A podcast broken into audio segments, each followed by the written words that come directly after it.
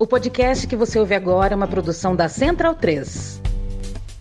Alô você, alô Brasil, chegando! É, você mesmo. Itália campeã mundial de futebol para nós. 19 de maio de 2022, eu me chamo Leandro Amin, estou ao lado de Felipe Lobo, Bruno Bonsante, Leandro Stein e ao seu lado, você que escolheu ouvir o podcast da Trivela, seja em formato de podcast no seu agregador preferido, seja uh, aqui em videocast, a gente entrando ao vivo, como fazemos toda segunda e toda quinta-feira. Primeiro a gente bate esse papo ao vivo, sem papas na língua, sem cortes, sem edições, e depois a gente pinga como podcast, afinal de contas a gente nasceu como podcast. É sempre um prazer saber que você nos escolheu. E se você nos apoia há pouco, há muito, há mais ou menos muito tempo, você deve saber que tanto a Trivela quanto a Central 3 uh, eh, possuem seus financiamentos coletivos. É uma redação e um estúdio uh, independentes. apoia.se barra Trivela, apoia.se barra Central 3 são as duas formas de você ajudar e fortalecer o nosso trabalho. E o time da Trivela tem também uma loja em capred.com.br, capred.com.br. Lá você pode comprar itens, artigos, variados uh, e assim fortalecer também o nosso trabalho. Leandro Stein com um jaco da seleção da Rússia. Mário Fernandes relaxou, parou, tá de boa, vai ver o filho nascer. Eu acho que isso deveria ser mais naturalizado no esporte, não só no futebol, mas também, principalmente entre mulheres, inclusive, porque a mulher ainda tem o lance da maternidade, né, que, que faz, faz ficar mais, mais tempo fora é, é essa máquina de dinheiro que é o esporte de alto rendimento, né? É um jogador aos 31 anos, ainda com bastante mercado, titular e tudo mais, resolveu parar. Achou que estava estressado, achou que valia a pena uh, parar um pouquinho de jogar bola. Aliás, eu não sei se você tá com esse casaco por causa do Mário Fernandes ou porque tá frio para chuchu mesmo. Tudo bem com você, companheiro? Bom, não, eu tô com esse casaco por, por causa do frio também. Eu gosto dele, então não tem nada a ver com o Mário Fernandes, não tem nada a ver com motivações políticas. Hoje até pensei em colocar a camisa do Chelsea do Drogba de 2012, porque são hoje completam-se exatamente 10 anos daquela final contra o Bayern em Munique, mas está muito frio para ficar só de camiseta, né? Sobre o, o Mário Fernandes, é, é um cara que eu gosto dele, porque ele geralmente tem pensamentos no futebol que fogem do lugar comum, né? Acho que é, tem aquela história famosa que ele desapareceu e tal, que muita gente olha pelo lado mais bizarro, mas ele é um cara que muitas vezes se posiciona de maneira diferente, toma é, escolhas que não são muito comuns e concordo com você, é um tipo de atitude que, que precisa ser mais considerada, né? Precisa ser mais respeitada até é, na explicação dele, ele falou da, da falta de conexão um pouco com o futebol nesse momento, né? Até para olhar para a vida pessoal e quem sabe talvez depois voltar para os gramados, né? É um momento da vida importante, é uma juventude que no fim das contas ele fica se dedicando totalmente ao futebol, uma parte da vida dele também que é importante é, para o relacionamento em si, para para a história que ele constrói como pessoa. E, e, acho que vale muito a pena ressaltar também esse outro lado do futebol que vai muito além só de pensar em carreira e que realmente não é naturalizado. Segunda-feira a gente conversou aqui bastante sobre, sobre futebol, fazendo o lançamento do, do, do livro sobre os 45 anos da Coliguei, torcida do Grêmio, né? Terça-feira foi o dia uh, da consciência LGBTQIA, e os clubes de futebol, eu, eu acho, acho muito curioso isso, essa nossa necessidade de ver que todos os clubes nas redes sociais uh, se posicionem sobre. É, é uma forma da gente pressionar e exigir que se que o clube preste contas, né? Acho que é válido. É, mas e fora da rede social, né? E fora da rede social? Essa pergunta vai continuar. Bruno Bonsante é, muito boa noite para você. Muito boa noite. É, você falou da, da história de licença maternidade, né? E aí me lembrou que acho que vale o destaque do o acordo coletivo, né? Que os jogadores e as jogadoras da seleção norte-americana de futebol fecharam essa semana para serem é, pagos igualitariamente. É uma demanda que elas têm há muito tempo. é, desde 2016 começou esse litígio, elas entraram com o processo em 2019, chegaram até a perder num primeiro julgamento, depois recorreram, fizeram um acordo judicial, e esse ah, o principal ponto, porque ele também ele tem umas questões de, de licença maternidade, inclusive licença paternidade também, é, esses dois CBAs, mas o principal é a divisão do dinheiro da Copa do Mundo, né? Porque ele é muito, muito maior do que da, no masculino do que no feminino. Né? É 400 na Copa do Catar vai ser 440 milhões de, de dólares e na seguinte vai ser 60 milhões para o feminino e o, as seleções americanas vão colocar tudo num pote só e vão dividir o dinheiro entre homens e mulheres igualitariamente, vão receber os mesmos bônus e os mesmos pagamentos por partida, é, o que é um, um, um, acordo muito marcante né, para o futebol feminino como um todo. É uma verdadeira distribuição de renda isso, né? Você pegar o dinheiro da FIFA que está indo para o futebol masculino dos Estados Unidos e redistribuir para o futebol feminino também. É, eu acho uma excelente notícia. Bruno Bonsante, eu vou pedir, não sei como é que está o seu mic, mas você desconecta e conecta de novo, que está com um pouquinho de chiado, de repente dá uma melhorada, tá bom? Ok. É, e é, é, é, a notícia é muito boa, é sempre bom lembrar que como, como você usa o dinheiro diz muito sobre como você enxerga o mundo, né? Então você conseguir pegar o dinheiro uh, uh, do futebol, uh, receita do futebol masculino e socializar isso para o futebol feminino e fazer com que isso fortaleça também o futebol feminino é muito legal. Embora o Equal Pay, eu tenho batido nessa tecla, né? É, a, a ideia de pagamento igual é uma boa notícia, mas uma boa notícia que impacta 25, 30, 35 atletas apenas, não mais do que isso. Então a gente deve festejar se isso acontecer no Brasil, como acontece nas diárias que a CBF dá para as jogadoras da seleção feminina, ótimo. Mas são 22, 25 jogadoras que conseguem ter um privilégio com isso. O ideal seria que a gente conseguisse ir camada por camada nessa pirâmide para que as jogadoras que não têm o privilégio de estar na seleção também uh, sintam-se uh, parte dessa ideia de pagamento igualitário.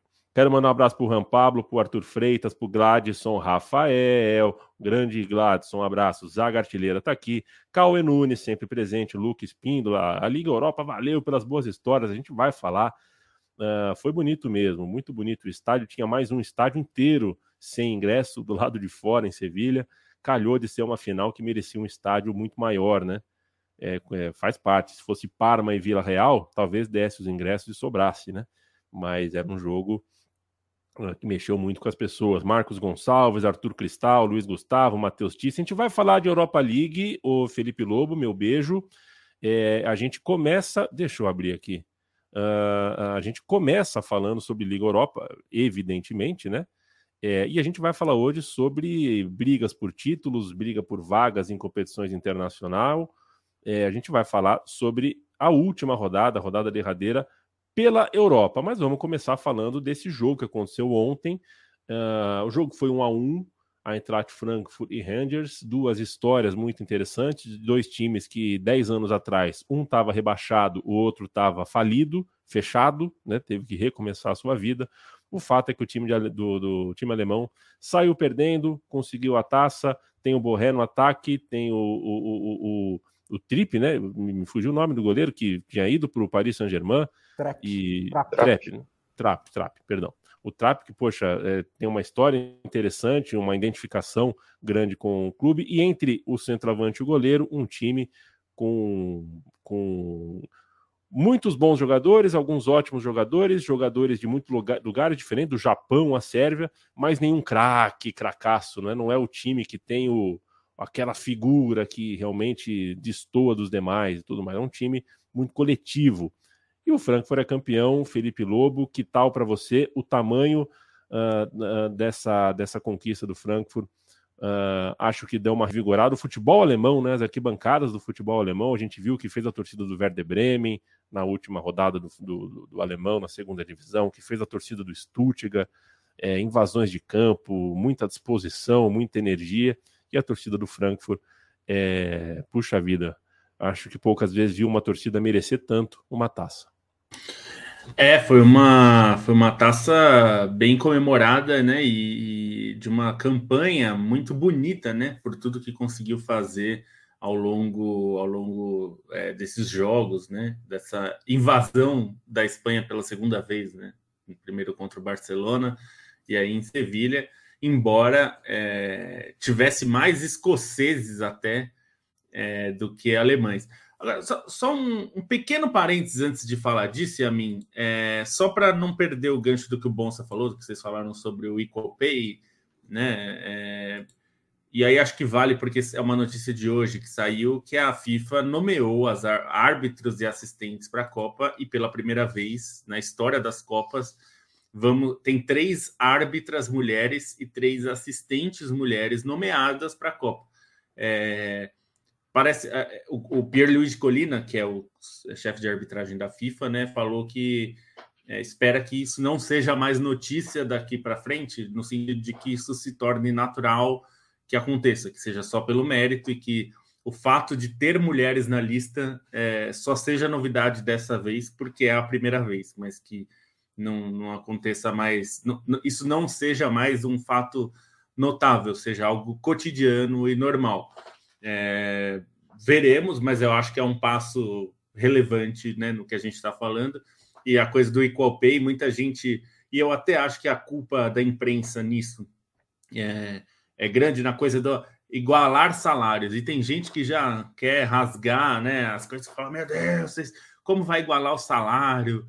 E não é isso, né? O Bom se explicou bem, tanto agora quanto no texto que ele fez, que na verdade a premiação que foi igualada com vários Vários países já fazem isso, na real, né?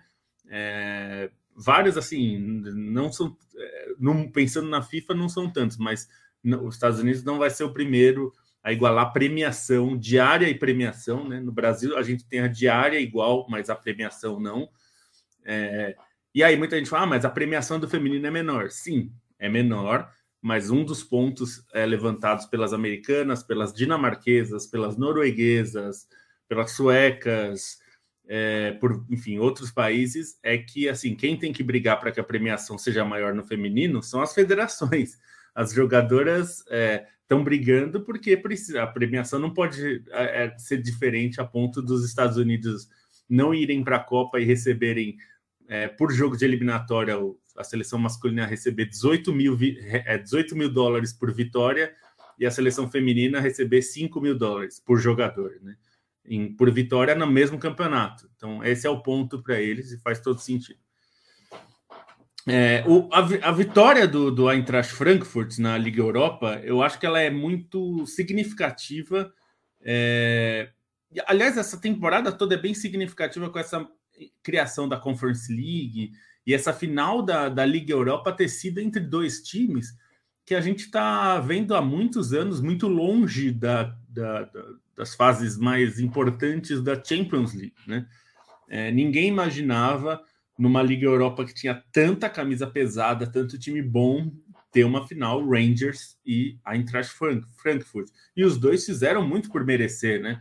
É, eu lembro na semifinal me parecia impossível que o Rangers é, impossível é uma palavra forte. Me parecia improvável que o Rangers derrubasse o, o RB Leipzig, que era para mim o melhor time tecnicamente entre os semifinalistas e conseguiu superar com autoridade, assim, jogando bem. E, e nesse jogo contra o Eintracht Frankfurt, é, passou perto de ganhar o jogo, né? Assim, embora eu acho que no geral o Eintracht Frankfurt tenha sido melhor, né? Tenha mostrado mais qualidades técnicas, o jogo foi muito igual e no finalzinho ali o Rangers quase arrancou o gol, né? É, numa defesa fantástica do Trapp, até o, o o Stein falou, se eu não me engano, no, na, na, nossa conversa, que pô, aquela defesa acabou sendo até mais importante que, que o pênalti, né? O pênalti é importante, claro, mas de, aquela defesa ali não tinha recuperação, né? Não tinha jeito de, de é, se recuperar nos minutos 117 da prorrogação, né? É, e eu, eu acho que a festa das torcidas foi muito legal e acho que até a derrota do Rangers e a forma como a torcida reagiu, claro, chorando, entristecida, mas apoiando, assim, pô, o time, como você falou, em 2012 faliu, né? Teve que jogar quatro divisões aí, né? E ainda pegou, deu azar ainda o Rangers, porque quando o, o Rangers é, decreta falência, tinha três divisões na, na, na Escócia. E foi bem naquele ano que eles resolveram fazer uma integração da, da, da pirâmide, digamos, do futebol é, escocês e aí passou a ter quatro divisões. Então ele caiu, era existia três, existiam três divisões e aí ele teve que jogar quatro divisões porque foi nessa reformulação. Então jogou a quarta, a terceira, a segunda, teve que jogar duas vezes a segunda porque não subiu de primeira, é, porque enfim tinha dois times tradicionais quando subiu. Então assim é muito triste ter perdido. Não se sabe se vai ter outra chance num, num curto prazo, mas o fato do, do, time ter chegado é bastante significativo, né? A gente pensar no Giovanni Van Bronckhorst, que entrou nesta temporada, no meio da temporada, depois da saída do Gerrard, e, e acho que tem um aspecto interessante, que é o Eintracht Frankfurt fez uma temporada muito mais ou menos na, na Bundesliga, né?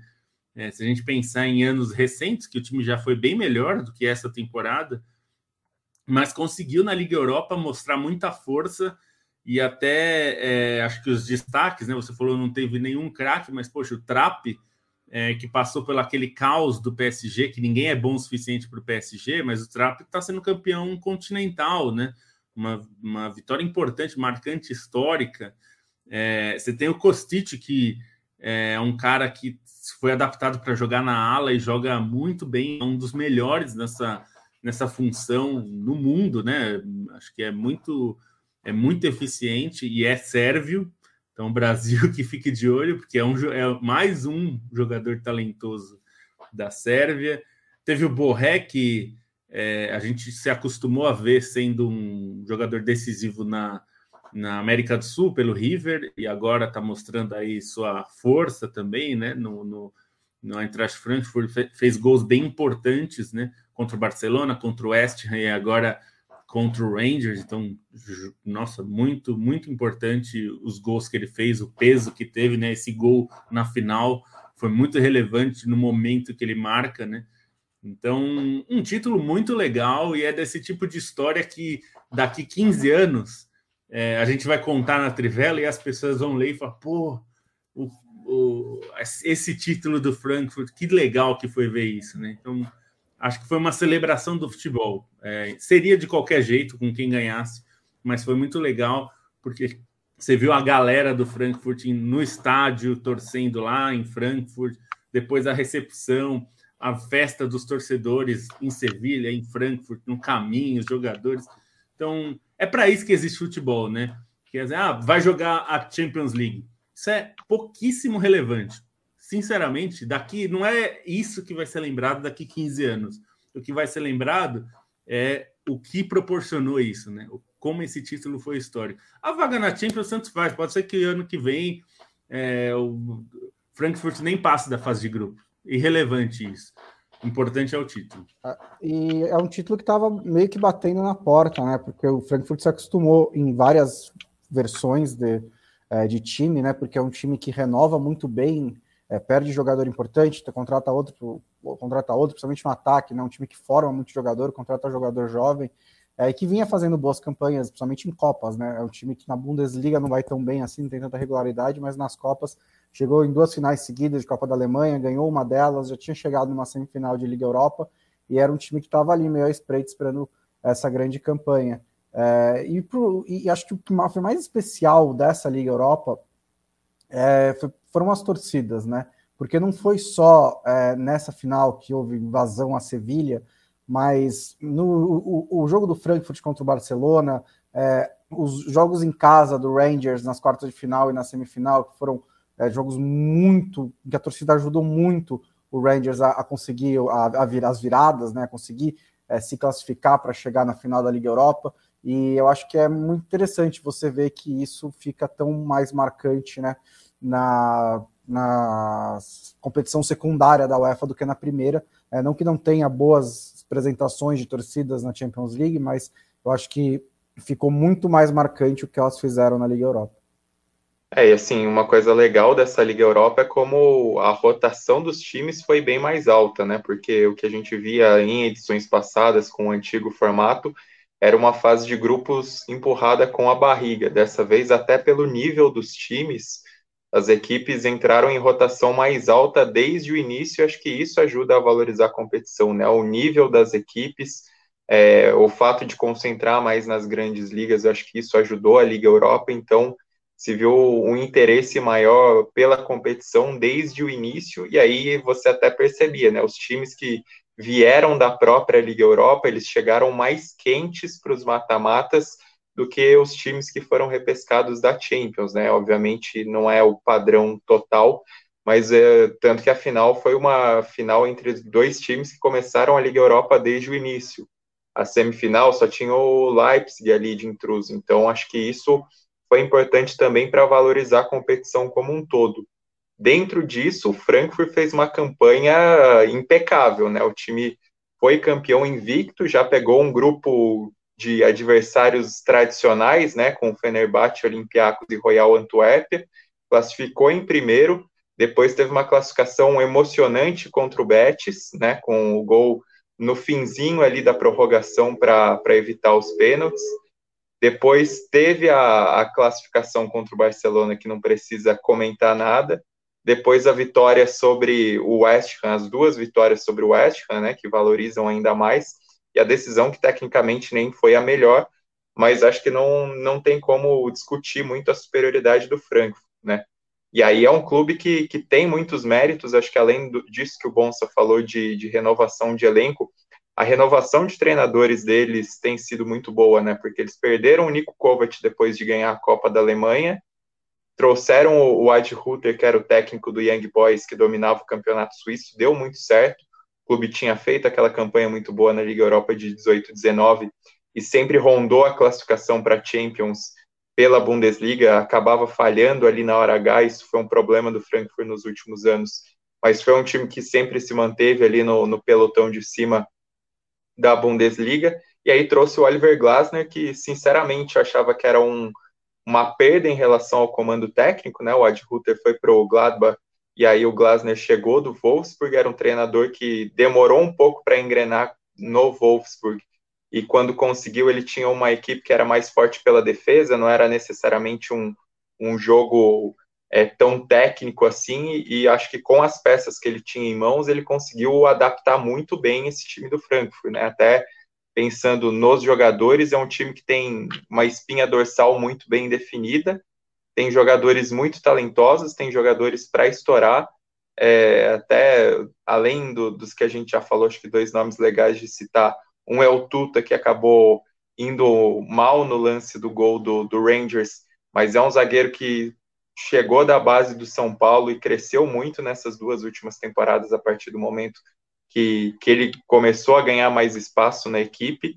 E aí, dos jogadores, até não foi é, tão destaque na Liga Europa, mas tem o Lindstrom, que foi eleito é, o, o, melhor novato da, da Bundesliga nessa temporada, né, o melhor jovem, já tinha feito um, uma, uma baita campanha com o Brondby, campeão no campeonato dinamarquês, tinha sido o melhor jogador, chegou com moral, e aí também é, tem potencial, e é um clube que, que sabe se renovar, sabe aproveitar isso, e um clube que merece valorização também, pelo contexto em que está, né? É um, um, clube que tem essa relação muito forte com a torcida, é, até o, o, modelo de, de associação, o modelo de, de, gestão do clube é, é uma representação democrática muito grande.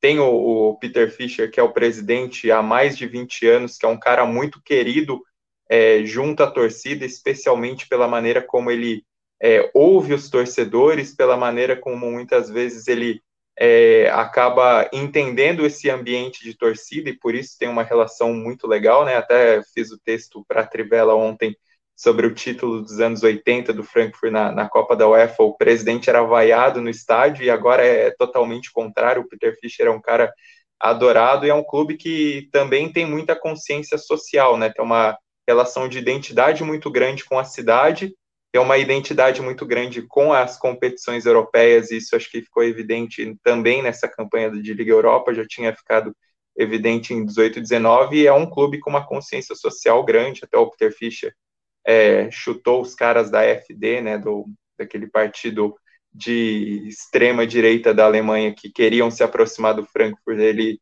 negou qualquer tipo de, de filiação ao clube do partido. A torcida apoia muito isso, né? Teve um episódio muito marcante é, num jogo em que era um jogo contra o Salzburg e os torcedores austríacos começaram a, a vaiar o um minuto de silêncio feito à vítima de um atentado extremista.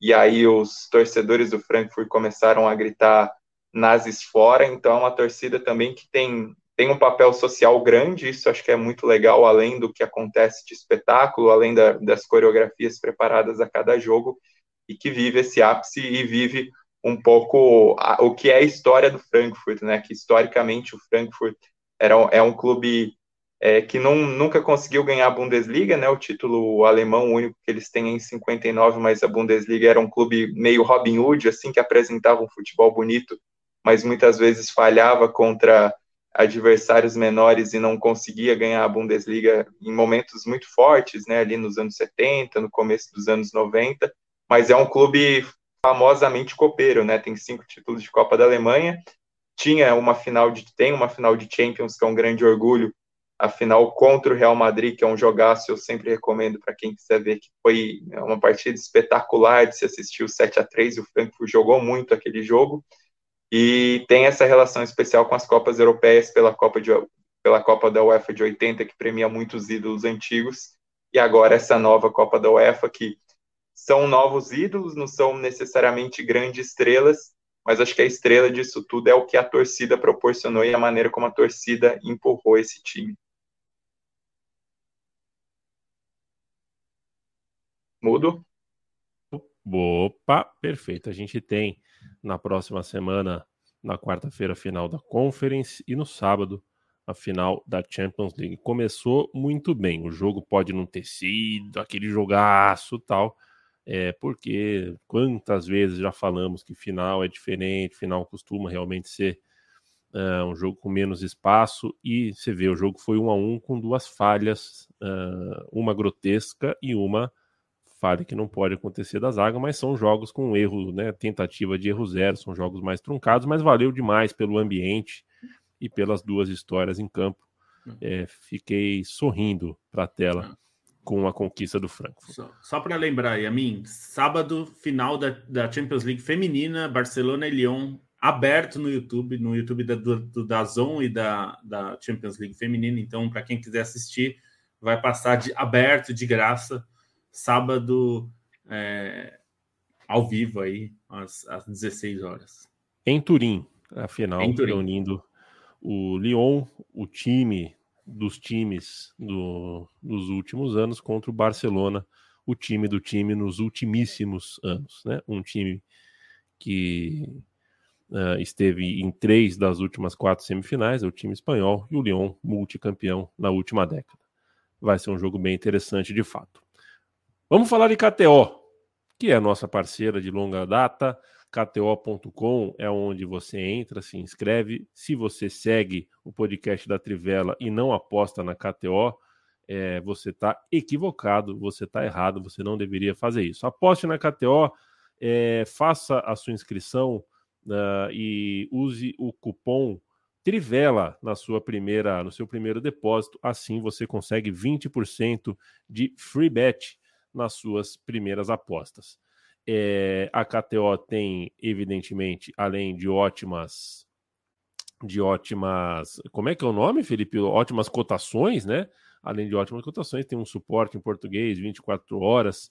É, e você tem várias modalidades, não só vários esportes, mas você também tem várias modalidades de aposta, inclusive a malandrinha, que se você não conhece, deveria acessar kto.com para conhecer. KTO, KTO.com, parceiraça da Trivela e da Central 3. Toda quinta-feira, Felipe Lobo e Bruno Bonsante te ajudam a ganhar dinheiro na KTO. Cada um vai te contar três dicas, vai te dar três dicas uh, para você apostar no final de semana e assim uh, conseguir uh, lograr êxito. Bruno Bonsante, eu começo com você. Ok, vamos lá então. É, Domingo tem a última rodada da Premier League, a gente vai falar bastante sobre isso daqui a pouco. Briga pelo título ainda, briga pela Champions League, briga para não ser rebaixado, né? O Everton escapou hoje, mas o Leeds e o Burnley ainda estão é, em perigo. Um deles vai ser rebaixado. É, e eu acho que o, a cotação do Leeds, precisando ganhar esse jogo contra o Brentford, mesmo fora de casa, mas o Brentford é um time que não tem mais nada para fazer na, na, Premier League, e que a segunda metade foi meio fraca, né? E o, Leeds vai estar nesse desespero todo. E aí dá para pegar até o Leeds com handicap zero, que significa que se o Leeds empatar, você tem a sua aposta devolvida. E aí essa cotação é 2, caso o pro Leeds handicap zero contra o Brentford fora de casa. E aí também ao meio-dia, no domingo, tem Norwich Tottenham. O Tottenham precisa só ganhar para ir para a Champions League. E acho que vai passar por cima do Norwich, que já está rebaixado há muito, muito tempo.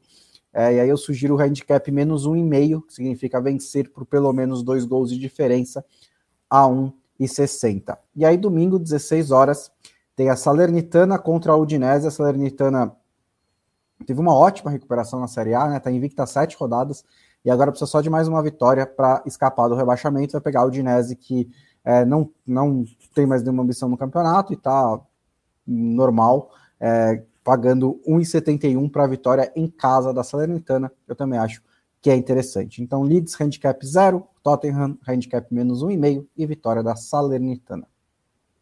Felipe Lobo. Vamos lá. É, só para corrigir a informação, Barcelona e Lyon, sábado, 14 horas, duas da tarde, não às 16, como eu falei antes, duas da tarde, ao vivo no YouTube, de graça. As três de hoje, vamos lá. Sassuolo e Milan. Não tá uma cotação super alta, mas me parece muito difícil pela forma do Milan, o Milan perder esse jogo e o jogo da Inter, por exemplo, a cotação para a vitória da Inter está em 1,15. No caso do Milan, está 1,47. Tudo bem, o Sassuolo é melhor que a Sampdoria e está fora de casa o Milan, mas o Milan, dependendo só de si, é, enfim, me parece uma boa cotação 1,47 para vitória do Milan no domingo é, à tarde, 13 horas. Crystal Palace Manchester United.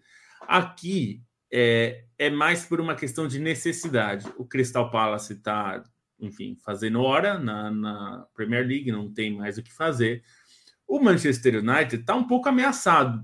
Precisa ganhar para garantir que vai para a Liga Europa é, direto, assim. Então vai.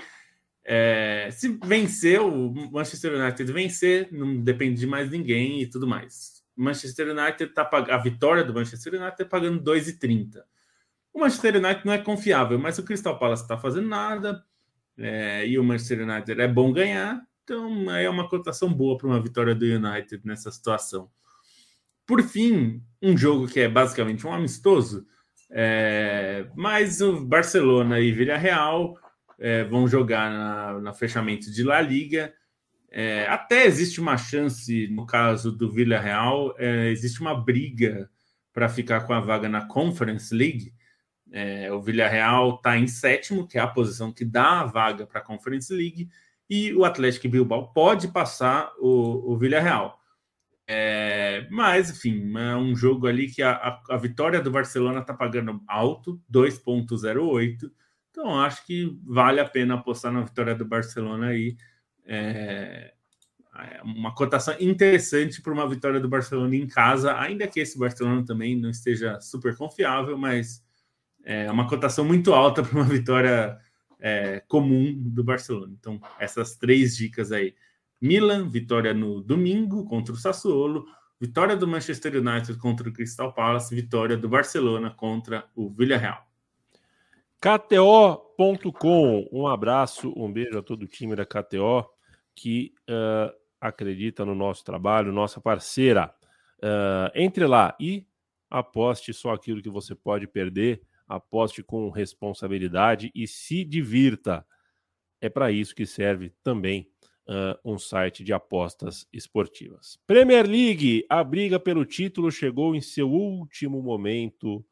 Leandro Stein. Manchester City recebe o Aston Villa, Liverpool recebe o Wolverhampton. Ao que tudo indica, o Manchester City vence o Aston Villa, mas a máquina pode emperrar porque o futebol é traiçoeiro, traiçoeiro. Se isso acontecer, o Liverpool fica com a faca, o queijo e o pratinho na mão, porque ter a faca, uh, o queijo não ter o pratinho, o queijo uh, cai no chão. É, e o pão esfarela também se você for comer com pão. Mas o Liverpool fica com tudo para conseguir é, o título.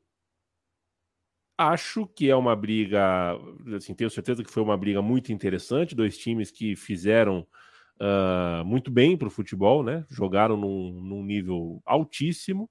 A taça vai ficar só com um naturalmente, mas não é só disso que se trata. A última rodada da Premier League tem também bastante disputa na vaga da Champions League. Quero te ouvir um pouquinho sobre a Premier League. Bom, rodada final, um prêmio aos dois times, né? Uma das disputas mais legais da Premier League nos últimos anos, embora Liverpool e Manchester City recorrentemente tenham oferecido é, algumas dessas corridas, chegar na rodada final, acho que acaba sendo algo também válido para quem ganhar, seja para quem for, né? Pelo que os times têm feito. Manchester City tem, em teoria, um jogo mais fácil contra um adversário abaixo na tabela mas até acho que o potencial do, do Aston Villa complicar é um pouquinho maior do que do Wolverhampton, porque o Wolverhampton nas últimas rodadas não tem jogado absolutamente nada, né? Não que o Aston Villa venha bem, mas o Wolverhampton acho que tem sido uma negação ao que foi em outros momentos do campeonato, até até mais embaixo do que poderia se esperar. E aí para o Liverpool fez a parte dele contra o Southampton no meio de semana, né? Até um, uma uma aposta arriscada do Klopp ao colocar o time é, praticamente inteiro reserva, conseguiu uma virada um pouco sofrida, mas teve essa vitória e, e, pode se concentrar nessa final, nessa rodada final, e mais importante, pode se concentrar na final da Champions, que no momento é o grande objetivo do Liverpool. A Premier League é o, o que vier é lucro, e o lucro vai depender de um tropeço do Manchester City, que não, não é algo tão provável é, considerando o que é o Manchester City na Premier League, considerando é, que o time joga em casa contra um adversário bem inferior, então é improvável, mas tem, tem essa pontinha de emoção pro final. Uma disputa até mais legal, embora também seja muito difícil esperar uma, uma reviravolta, é por conta da rivalidade de Tottenham e Arsenal, embora a grande, a grande reviravolta em teoria, já aconteceu, né? O, o Arsenal é um time que teve fases muito boas e muito ruins nesse campeonato. Ele, né, ele alternou fases, ele não alternou só jogos. E as últimas duas derrotas acabaram sendo muito custosas, não só no confronto direto, que voltou a reabrir quando o Arsenal poderia ter conquistado essa vaga por antecipação, mas principalmente a derrota para o Newcastle, o Newcastle que está aí para aprontar, está aí para apresentar credencial para as próximas temporadas mas permitiu essa ultrapassagem do Tottenham, Tottenham que consegue uma guinada no fim e vai poder fazer sua parte na rodada final contra o Norwich, o Norwich é, rebaixado clamorosamente, o Norwich que mais uma vez volta à Premier League como o pior time do campeonato, em teoria não é nada difícil para o Tottenham, enquanto o Arsenal pega o Everton, pelo menos para a sorte do Arsenal, o Everton resolveu sua vida nessa rodada, então vai ser um time um pouco mais desinteressado. É, briga por Liga Europa tem o Manchester City e o West Ham, e aí é, basicamente é, é onde o Manchester City vai amargar essa próxima temporada e onde o West Ham vai viver o seu sonho europeu, né? Porque o que aconteceu nessa temporada com o West Ham também foi bastante legal. É um time que tem sua história é, de finais europeias nas competições secundárias e que foi um dos times que ajudou a, a valorizar a Liga Europa e agora vai ver em qual caminho vai cair, né? O Manchester United tem uma vantagem de dois pontos, então tem um pouco mais de tranquilidade, pega o Crystal Palace fora e o West Ham pega o Brighton fora, é, fica essa disputa. E aí, acho que a, a, maior emoção e a maior abertura para ter uma reviravolta é mesmo pela última vaga do rebaixamento, né? O Watford e Norwich já, já caíram, sobra Leeds, sobram Leeds e Burnley para ver quem vai cair ou não. O saldo faz toda a diferença aí, porque o Burnley tem um, um saldo bem melhor que o Leeds, né? O Leeds foi tomou algumas goleadas essa temporada que foram vexatórias. Os dois com 35 pontos, então os dois é, nesse, nesse limite pela última rodada. O Burnley pega o Newcastle em casa, mas é um Newcastle que vem, de certa maneira, embalado desde o início do trabalho do Ed Howe, enquanto o Leeds pega o Brentford, que, que é um time que começou bem o campeonato, caiu muito e nas últimas rodadas tem é, tem conseguido uma guinada de novo, né? Tem conseguido alguns resultados mais notáveis, mesmo como, como a vitória na última rodada sobre o Everton. Então, além de tudo, o Leeds jogando fora contra o Brentford é um compromisso, acho que até um pouquinho mais difícil, por mais que o Newcastle esteja em boa fase e tenha um, um elenco mais qualificado, né? O Brentford já mostrou também está aí para somar pontos na reta final, não é um time que largou o campeonato. Então, aí dois resultados iguais já, já são suficientes para o Burnley garantir essa, essa sobrevivência, uma sobrevivência também com uma grande escapada, né? O, e por muito tempo o Burnley parecia o time que ia cair ao lado de Norwich e Watford. No fim das contas, chega com vida nessa rodada final e chega podendo desbancar o Leeds, que viveu um, um sonho grande na temporada passada, uma campanha até acima das expectativas, mas caiu muito nesse ano, teve muitos problemas com lesão, né, com desfalques. Bielsa também não, não conseguiu dar uma continuidade ao trabalho dele, chegou o Jesse Marsh, que também não, não faz tanta diferença assim, e agora o Leeds corre o risco de, de sofrer esse rebaixamento duas temporadas depois do acesso.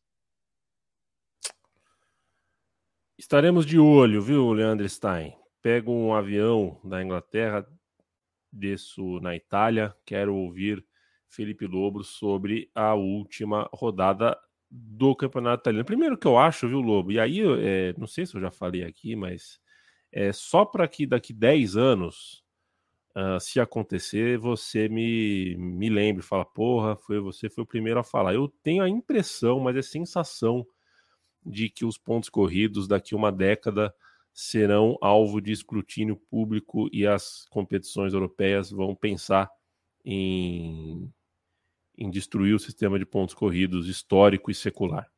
É a Bundesliga já está começando a soltar, né?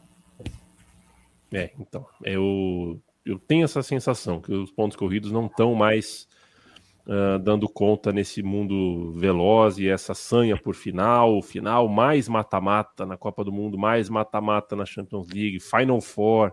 É, não sei, é uma percepção que eu tenho. Mas eu quero te ouvir sobre Série A. Sassuolo joga contra o Milan, Inter joga contra a Sampdoria. Sassuolo é pertinho de Milão, então é, tá ali, né? É, é, é o ambiente da torcida uh, do Milan vai ser percebida mesmo fora do estádio. O estádio do Sassuolo, do Sassuolo é pequeno, mas eu tenho certeza que o ambiente vai estar tá pró-Milan. Se o Milan tropeçar, a Inter tem a chance de conquistar a taça. Se o Milan não tropeçar, é o Milan campeão. E ainda tem vaga na Liga Europa, na Conference League, tem Torino contra Roma, Fiorentina contra Juve, Atalanta contra Empoli, times brigando por vaga na Liga Europa. É, essa disputa do título vai ser bem interessante. Como você falou, o Sassuolo é bem perto. Todos os ingressos do Milan é, para o jogo, né, de visitantes, já obviamente foram consumidos em velocidade absurda. Muito provavelmente a gente vai ver muitos torcedores do Milan ali em Sassuolo. É uma viagem bem curta, né, bem próxima. É, então, e a gente pode ter uma situação curiosa, porque se o Milan confirmar o título mesmo, como é mais provável, a gente pode ter uma situação curiosa porque a Inter vai jogar em casa, né, no estádio San Siro, que também é a casa do Milan. É, e é muito possível que no mesmo dia, mais tarde, né, o Milan vá, se, se confirmar o título, vá para San Siro para ser recebido pela torcida. Então, é provável que a torcida da Inter tenha que sair de San Siro triste pela, pela derrota, né? Pela perda do título, né? Na verdade, e, e a torcida do Milan esteja entrando para comemorar, né? É, a coisa de ter um estádio de dois, é, de dois times, né? E acho que essa, essa briga foi bem interessante. Acho que o Milan tem mostrado muitas qualidades e é legal ver o Milan brigando pelo título quando nem se esperava, né? Até se esperava que a Inter brigasse novamente. É, se esperava que a Juventus voltasse a brigar né, pelo título, é, mas o Milan se esperava que ficasse entre os quatro e era o objetivo inicial. Né? Então já passou do, do, do, objetivo e o Milan tem tudo para conquistar o título. É, acho que a, as vagas da Champions são todas definidas, né? Os quatro primeiros vão ser esses mesmos: é, Milan, Inter, Napoli e Juventus, não tem mais como ter nenhuma mudança.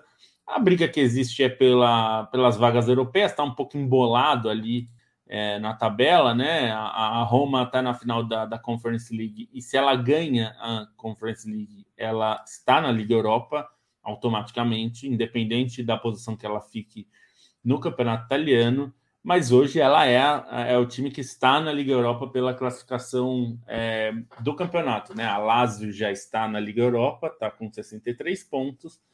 A Roma vem em sexto lugar com 60 e aí, Fiorentina em sétimo com 59 e Atalanta com 59 também. É, então, a Roma, se ganhar, vai estar na Liga Europa de qualquer jeito, independente do resultado da Conference League. Se a Roma perder ou empatar, vai depender dos resultados de Fiorentina e de Atalanta. E a Itália, o primeiro critério de desempate é confronto direto, né? Então vai depender. E se os três empatarem, que é uma possibilidade, né? Se a Roma perde, Fiorentina e Atalanta empatam, os três empatam, e aí teria que fazer uma tabela entre esses três, dos confrontos apenas entre eles, o que é uma loucura, né? É, mas enfim, ah, eu gosto. É, é, é, é curioso. É, é porque é exótico, no... de fato. Eu gosto, é. mas é exótico. É. É, e aí tem que ver como fica a definição entre cada um deles, né? É, e aí, porque se empata no confronto direto, por exemplo, é, vai para o saldo de gols, né? É, e aí no saldo de gols vai depender também é, de cada um. Então é, é um pouco é um pouco louco, né? no caso de, de Fiorentina e Roma, por exemplo, os dois têm o confronto direto igual. Então saldo de gols teria que definir, o da Roma é melhor. É, e aí, no caso de Roma e Atalanta, a Roma leva vantagem no confronto direto, então não a Atalanta precisa passar a Roma em pontos para valer. E aí é importante lembrar nesse caso, como não tem um time finalista da, da Conference League, é, o sexto, o quinto e o sexto vão da, da Série A vão para a Liga Europa, o sétimo vai para a Conference League. Caso a, a Roma perca o seu jogo e fique em oitavo, né, seja ultrapassada por Atalanta e pela Fiorentina, mas ganhe a Conference League, é, a, a, Itália passa a ter oito times em competições europeias. É a única possibilidade disso acontecer, porque é, caso a Roma fique em, em, sexto lugar mesmo e ganhe a vaga na Liga Europa, não, não abre uma vaga mais, como a gente está acostumado no Brasil, né? Então, por exemplo, é, por lá, é, no caso de um time ser campeão, por exemplo, se o Liverpool for campeão da Premier League é, e ganhar também a Champions League, ele não abre uma vaga para o quinto colocado da Premier League. Né? Então, isso porque existe uma, uma, uma política diferente, assim, é justamente para não ficar abrindo várias vagas. Né? É, a UEFA é, é. considera que você, se você já ganhou uma vaga, mas você já tem, então você vai e acabou. Não abre uma é. nova vaga, né? É, eles, eles vão abrir uma vaga para o ranking, né? É, porque vai que o quinto lugar não é o Manchester United, né? É, pelo menos eles, Arsenal, isso não passou, né? A parte é. do ranking não, não, não vai valer, não é o que vai ser na nova não, é. Champions. É. Por enquanto não. Vai... Não, não passou a dos jogadores, dos clubes, né? Mas do ranking das ligas, né? Ah, sim, das ligas. É, mas, mas aí é aí vai depender e vai ser uma liga que não é entre as quatro primeiras, né? Então vai ser. Pode até acontecer de ser, mas enfim, é, é mais é, provável outro assunto, outro assunto. que vai ficar outra. Então, e por fim, só para falar do rebaixamento, no caso do Campeonato Italiano, que é uma briga que ainda está aberta também. Caiu é, o Gênova. É, o Genoa já caiu. Salernitana e Cagliari brigam contra o rebaixamento. Salernitana pega o Dinese, se vencer, tá salva.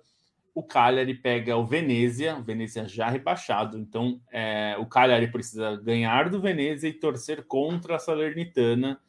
É, e como o, o Cagliari é, tem uma vantagem no saldo de gols, no, no confronto direto eles empatam. E o saldo de gols é favorável ao Cagliari, porque o saldo da, da Salernitana é muito ruim. Então, nesse caso, é, se o Cagliari tem dois pontos a menos que a Salernitana, então precisa torcer para a Salernitana perder ou empatar. No caso de empatar, ele vai passar pelo saldo de gols, né? É, então, é, fica uma situação assim: o Cagliari está brigando há muitos anos para não cair, né? Dessa vez parece que vai ser difícil escapar. E a Salernitana talvez seja a grande história na Itália sobre fugir do rebaixamento, porque na virada do turno estava em último lugar, chegou a, a, a, ficar ameaçado até de não jogar o segundo turno, porque é, a licença ia ser é, vencida, né? Porque o time precisava ser vendido. É, no começo da temporada, o Claudio Lotito, que é o dono da Lazio, é, também era dono da Sampdoria, é, da Sampdoria não, me desculpa, Salernitana, e é proibido isso. É, ele recebeu uma licença especial porque ele colocou a venda, mas não conseguiu vender, e aí ficou seis meses enrolando, e aí a Série A, a, a Lega Calcio, né, colocou assim, olha, se não vender por qualquer quantia, a Salernitana vai ser excluída do campeonato. E aí vendeu pela quantia que deu, é, ele reclamou que perdeu dinheiro, mas azar dele, ninguém se importa com isso. É, então a Salernitana foi vendida, contratou um monte de jogador, melhorou e vai provavelmente se salvar. Me parece que tem mais chance de se salvar. Essa é a situação da Série A. Valeu, Felipe Lobo. Agora é contigo, Bruno Bonsante. Eu faço o registro aqui que o campeonato alemão terminou no fim de semana, como dissemos no começo, né? Enquanto falávamos do Eintracht Frankfurt, com muita emoção. É, a torcida do Werder Bremen lá na segunda divisão invadindo as ruas, invadindo o gramado, a torcida do Stuttgart se livrando do rebaixamento, invadindo o gramado também, uma puta de uma loucura. É, duas camisas muito pesadas, né? Hamburgo e Hertha Berlim disputando o playoff de permanência. No episódio de segunda-feira a gente vai ter o que falar, porque um dos dois vai para a Premier League do ano que vem e o outro vai para a segunda divisão.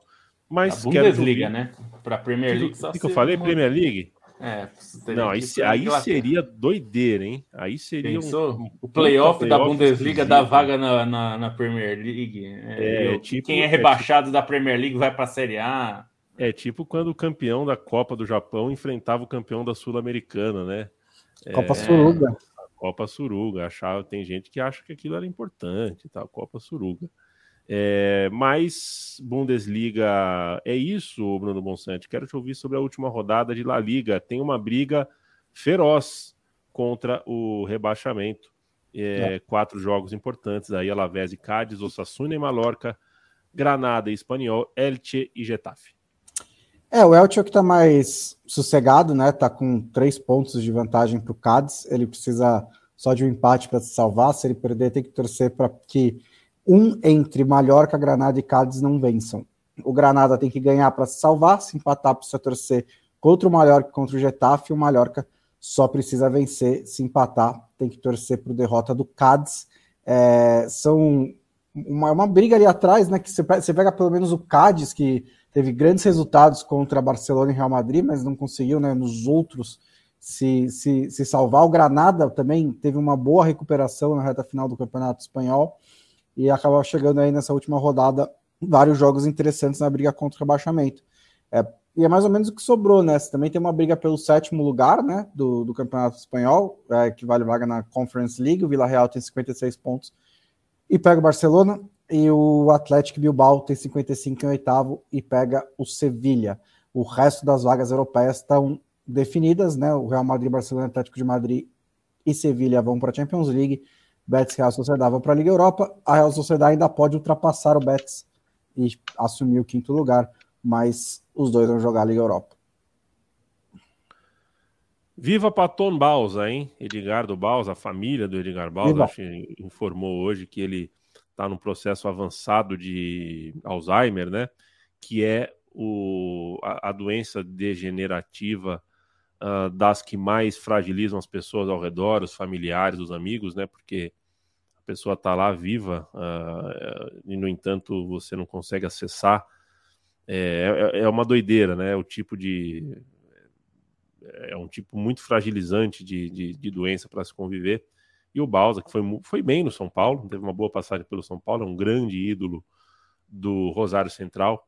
Uh, viva, viva Patono Balsa, um puta de um personagem do futebol como jogador e depois como técnico. Para a gente fechar esse girão, o Leandro Stein, porque quem vai ouvir isso daqui, está ouvindo agora ao vivo, depois vai ouvir na sexta-feira, vai ficar esperto sobre tudo que rola no fim de semana. É, o campeonato francês já tinha um campeão desde a primeira rodada, mas isso não quer dizer que não teve luta boa e tem ainda por briga na Champions o Olympique de Marselha, né? O Olympique de Marselha no último sprint aí tá dando uma rateada, mas tá na briga. Tem Olympique contra Estrasburgo, Lens contra Mônaco, Lille contra Rennes. A próxima, os franceses da próxima Champions League e também as vagas pela Liga Europa estão em disputa. É, vou começar pela parte de baixo, que é mais fácil, que tem menos bagunça que é a briga contra o rebaixamento, porque existe um grande risco de dois gigantes caírem, né? Assim, o Bordeaux muito provavelmente vai cair, tá com 28 pontos, tá com saldo negativo de menos 41, 89 gols sofridos, é uma defesa horrível e, enfim, tá só esperando mesmo a confirmação. Logo acima tem a, uma briga um pouco maior pela, pela vaga nos playoffs, né, que é o San Etienne está com 31, o Metz também com 31, e o Metz está com um saldo melhor. Na França, o critério de desempate é o saldo, uma vantagem de seis gols no saldo. O Metz até é um dos times que está com, com essa capacidade de escapar, né? conseguiu sete pontos dos últimos nove, conseguiu afundar o San Etienne e fica essa, essa briga direta, paralela aí na rodada final, porque o, os dois têm é, assim, o Sanetini precisa conseguir um resultado melhor. Tem a questão do saldo, o Max pega o PSG, então não, não é um jogo simples, por mais que o PSG esteja jogando nesse, nesse ritmo de treino nos últimos tempos, o Sanetini pega o Nantes, que também vai estar no clima de festa depois da conquista da Copa da França, o Nantes confirmado é, na Liga Europa já. E aí a briga pelas colocações em, em fase de grupos de Champions, em Liga Europa, em Conference. A gente tem o Mônaco em segundo com 68, Marseille em terceiro com 68, e aí tem uma diferença de quatro gols no saldo, e a segunda colocação é importante porque só o segundo colocado vai direto para a fase de grupos da Champions, o terceiro ainda passa pelas, pelas preliminares, em quarto o Rennes com 65, também ainda com pequenas chances de ir para Champions, mas aí o interesse é maior pela Liga Europa. É, em quinto, Strasbourg com 63 e logo abaixo Nice com 63, com seis gols de saldo a menos. E o Lan também ainda vivo com 61. Acho que dessa briga vale ressaltar essa queda do Olympique de Marseille, como você falou, e o Mônaco tem sido um dos melhores times do campeonato nas últimas rodadas, emendando atrás, é, vitória atrás de vitória, é um time que passou a maior parte da competição fora de, qual, de zona de qualquer competição europeia e teve essa guinada e tá, tá com, com gana de ser vice-campeão, né, o time que está com muita chance, o Reine é um time muito bem montado, é um time que é, até ganhou, é, acabou o Bruno, Gine, o Bruno Genese acabou eleito o melhor treinador do campeonato francês, o Strasbourg fazendo um campeonato também muito bom e acima das possibilidades, né, do que se imaginava, enquanto há essa queda do Nice, que teve muita expectativa com o Gautier, fez um bom campeonato durante grande parte da campanha, mas sofreu uma queda é, na reta final, até teve uma recuperação mais recente, mas é um time que perdeu o fôlego, e o Luck é um time também de investimento menor, tem até, fez alguns jogos bastante interessantes, tem conseguido bons resultados nessa reta final, permanece na briga, acho que o principal a se assistir é o LAN em Mônaco, que é um jogo difícil para o Mônaco para botar essa briga aí para ver como é que o LAN ainda vai, vai conseguir sobreviver, pelo menos para tentar buscar a quinta colocação e a Conference. Vai ter um Olympique de Marseille, e Strasbourg no Velodrome, então não vai ser um jogo fácil também para o Olympique, porque é um adversário vivo na disputa. O Rene, o Rene vai pegar fora de casa o Lee, então acaba tendo um jogo aí em que vai ter um, um, um, adversário que é o atual campeão francês, mas o Lille numa temporada muito abaixo do que poderia, né? Muito abaixo do que se esperava, embora o desmanche fosse imaginável. E o Nice tem o adversário aí que também não está muito interessado, interessado, que é o Stade Reims. Vai ter, vai ter essa possibilidade de tentar ultrapassar alguém, principalmente pensando que Strasbourg vai ter um jogo difícil. Então, o Nice ainda pode conseguir essa ultrapassagem, conseguir entrar nessa zona de classificação. E de todas as brigas que a gente comentou na temporada, tem a, a briga contra o rebaixamento na Espanha que envolve muitos times, mas essa do francesão é legal porque tem muitos times e tem muita coisa em jogo ainda. Até pensando, né, são quatro vagas europeias que não estão definidas e essa temporada é uma impressão que as vagas europeias acabaram definidas muito cedo, né, na maioria das competições, principalmente os G4, né, se a gente for olhar o que aconteceu no G4 da Espanha, no G4 da Itália, é, não não teve muita, muita emoção, né, na Inglaterra é só a quarta vaga que sobra, na Alemanha também foi só a quarta vaga definida na última rodada, não foram grandes emoções, e a França, ainda que não tenha exatamente um G4, acaba, acaba proporcionando essa briga toda e essa briga por todas as competições, e aí acho que não, não tem muita escolha para os times, né? Mesmo se um Strasbourg foi para a Conference é bastante interessante, se o Nice for para a Conference é um time até para ser candidato às fases finais, então tem, tem muita coisa bacana aí em jogo também.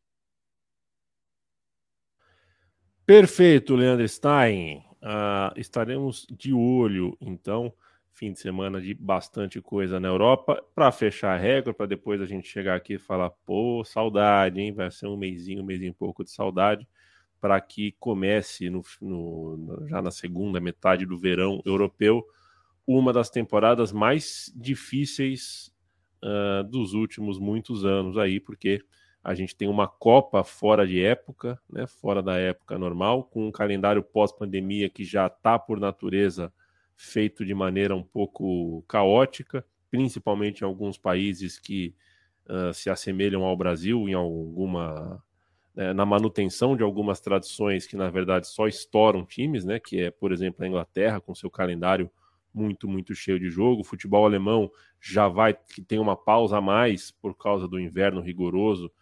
Então, com a Copa do Mundo, você já junta com essa pausa.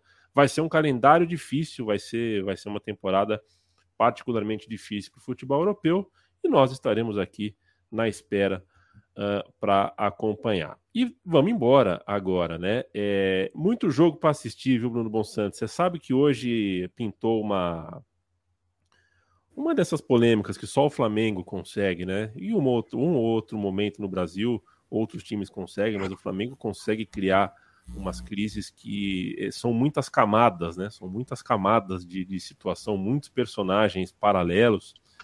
É, só que é o seguinte, são 15 times brasileiros, né? Na Libertadores e na Sul-Americana. Quando tem Sul-Americana e, e Libertadores, ou eu assisto e me informo, eu consigo assistir de 15, vai, dá para assistir quatro ou cinco, com esforço você consegue assistir seis, ainda faltam nove, dez times.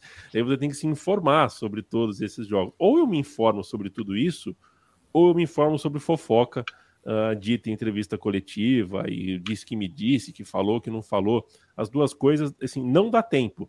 Eu, sinceramente, eu, eu sinceramente preferi e prefiro me informar sobre jogo de futebol. Eu queria que fosse menos jogos de futebol, porque aí dá para a gente se informar um pouco mais e qualificar um pouco mais o nosso olhar.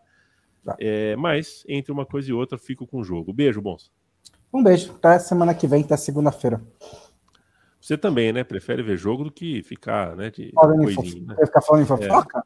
É. é. Prefiro também, claro. Assim, algumas fofocas têm seu valor de entretenimento, né? Mas jogo é muito mais importante e a gente se interessa muito mais do que eles, por eles. Perfeito. Felipe Lobo, quando você se casar, é, não sei se a ideia é fazer uma festa aí na igreja, esse tipo de coisa, mas é, tenta poupar uma galera da gravata e do sapato, tá? Só isso. Já que o, o casamento hoje está tá em voga hoje em dia, as pessoas estão muito, muito interessadas em quanto custou a Heineken do casamento tal. É, olhando o vestido dos outros, né, pondo defeito Suíte, na, na, né? É, estão pondo defeito Quanto que a suíte presidencial? Isso, ex-presidencial, no caso, e aí tem a, é. a, a, a, barriga do padrinho, tá muito barrigudo. Nossa, esse vestido. Ô, gente, para de cuidar da vida dos outros, sabe? Mas quando você for casar, se você puder ter a gentileza de não colocar gravata como obrigatório, eu vou ficar mais feliz. Se você não, jamais, jamais vou colocar. É, não, não vou fazer igual é, que aí o Estadão virou. Outro dia alguém colocou: o Estadão virou site de fofoca por causa do casamento do Lula, né? Porque ficou fulano, não foi convidado é. para o casamento do Lula, mas disse que não está chateado. é, irrelevante para o país, né? É uma, é. Mas é, enquanto isso, é, gastos do cartão corporativo do excelentíssimo presidente da República estão em sigilo, né? Não pode ser, não pode mostrar. É, e aí o gasto do casamento pago com dinheiro do próprio rapaz lá que está casando, é, fica essa coisa, né? Enfim, alvo de como... escrutínio público. Alvo de escrutínio público. A temperatura em São Paulo aqui está muito baixa, né? Nós estamos com 9 graus nesse momento aqui. Nós estamos gravando, nesse momento que eu estou falando, é 21h40 da noite de quinta-feira. E eu tô, você que está nos ouvindo via podcast, eu tô com a camiseta do We Want Our Cold Nights in Stoke, que é da loja da Trivela. É uma das camisas que o pessoal mais gostou da nossa coleção, então quem quiser vai lá em capret.com.br/barra Trivela comprar a sua. Tem a camiseta e tem o agasalho com essa mesma estampa que o, o Matias tem, e é um belo agasalho. É, então... É, eu espero que você seja com aquecedor aí, Lobo, porque senão é muito sacrifício só para vender uma camisa, viu? não, não, é que aqui no quarto tá, eu tô com a janela fechada, tá, ah. então tá, tá tranquilo, não tá, não tá muito frio, não. Eu fico Você na minha vê, sala, né? tudo fechado, e eu tô, tô com três casacos. Você vê, né? Um mês atrás, o Felipe Lobo, a gente entrava nessa imagem aqui, né? É, e eram as plantas, né? Agora já tem dois cachecóis de futebol já. ali. É pouco daqui a pouco. pouco né? é, daqui a pouco. tem uma bola também, cadê? Tem uma bola, bola ali, ó. Vai começar por um mini crack. Tá, tá, tá. aí, aí, o Stein vai dar um dos cartazes de Copa do Mundo para ele pôr ali. Não, não. Ah, eu, eu assim quase pedi pro, pro Stein, na verdade, onde ele fez para fazer, mas aí é, não, não é prioridade no momento. Mas a, a Gabi mesmo já falou: não, a gente pode criar um cenário aqui, colocar, porque eu tenho uns livros empilhados aqui é. que eu não sei onde eu vou colocar ainda, porque isso aí tudo é dela ainda. É, pois é. Vai ter que né, fazer uma. Mas aí já tá lá os, as. A você que está nos ouvindo tem duas, duas, dois cachecóis de futebol, né? Um é. do Barcelona, um da Inter de Milão, aqui da Internacional. Inclusive, para você que está nos ouvindo, eu prometo que eu vou melhorar a iluminação aqui do meu novo espaço. Boa noite, beijo, Felipe Lobo. Bom Valeu. microfone novo do, do Lobo, hein? Oh, é bonito, hein? É bonito. Oh, bom. É, límpido, é bom. Som limpo. Melhorou, melhorou Som o áudio, né? Melhorou. Coisa de louco, coisa de é. louco. O Leandro Stein, Oi. Valeu demais. Um, um beijo e visite nossa cozinha, né? Vamos entrar na Trivela para ver a produção do time da Trivela, por que não? Alô, gente. Boa noite. Até segunda-feira e segunda-feira com campeões, segunda-feira com rebaixados e muitas histórias legais também aquecendo os motores para a final de conference e para o prato principal para a final da Champions, que a gente vai estar tá preparando muita coisa na nossa cozinha para vocês saborearem também essa final de Champions. Valeu. Ô, louco, hein? Eu ah. senti até, eu senti cheiro de comida aqui. Foi muito, foi muito bonita a frase. Tô com fome, tô com fome. É, se vocês mandarem muita mensagem, tem que mandar mensagem pra gente nas redes é. sociais, por e-mail, tá falando assim, eu quero que vocês façam um podcast pós Champions League. Manda aí pra gente saber se vocês querem que a gente faça ou não. Isso. Isso. Ou se preferir também mandar Pix, a gente também aceita. Pode mandar também, que... Pix. Financeiro.trivela.com. Pode mandar o Pix. Eu tenho um chá de fralda para ir depois da final da Champions, então tem que pedir, senão vou, vou sair antes para o chá de fralda. um abraço para o seu amigo, para sua amiga que estão em um chá de fralda, momento muito bonito da vida. E um abraço Apoiadora da Trivela. Olha, apoiadora da Trivela, é? Apoiadora da Trivela. Puxa vida. mandar uma então, fralda para eles. É, muita saúde. E um abraço para o Lucas Rocha, que eu conheci ontem no estádio Rei Pelé. Tá toda segunda, toda quinta aqui com a gente. Foi muito carinhoso com o time da Trivela. E mando um abraço para ele. Como mando também para o Fernando Cesarotti, que chegou tarde demais, mas você pode ouvir daqui a pouco, pode ouvir em podcast. Um beijo para você. Tauan Miquelin, Bigode Neto, Pedro Lemo, Guilherme Kunzlat. Boa noite, companheiros. Ele está em Zagreb, é brincadeira. Olô, João Ciprione, um abraço. Pedro Lemos. Esse é, é os caras que, que clicam a gente em Zagreb são quando a gente olha depois do Google, né? É, as, as, informações do Google, a gente fica sempre meio chocado, assim, que essa pessoa está assistindo a gente em Botsuana, sempre às vezes acontece. Valeu demais, é sempre um prazer ter a companhia de vocês. Segunda-feira a gente volta com uma edição nova, novinha. Um beijo, um abraço. Tchau, tchau.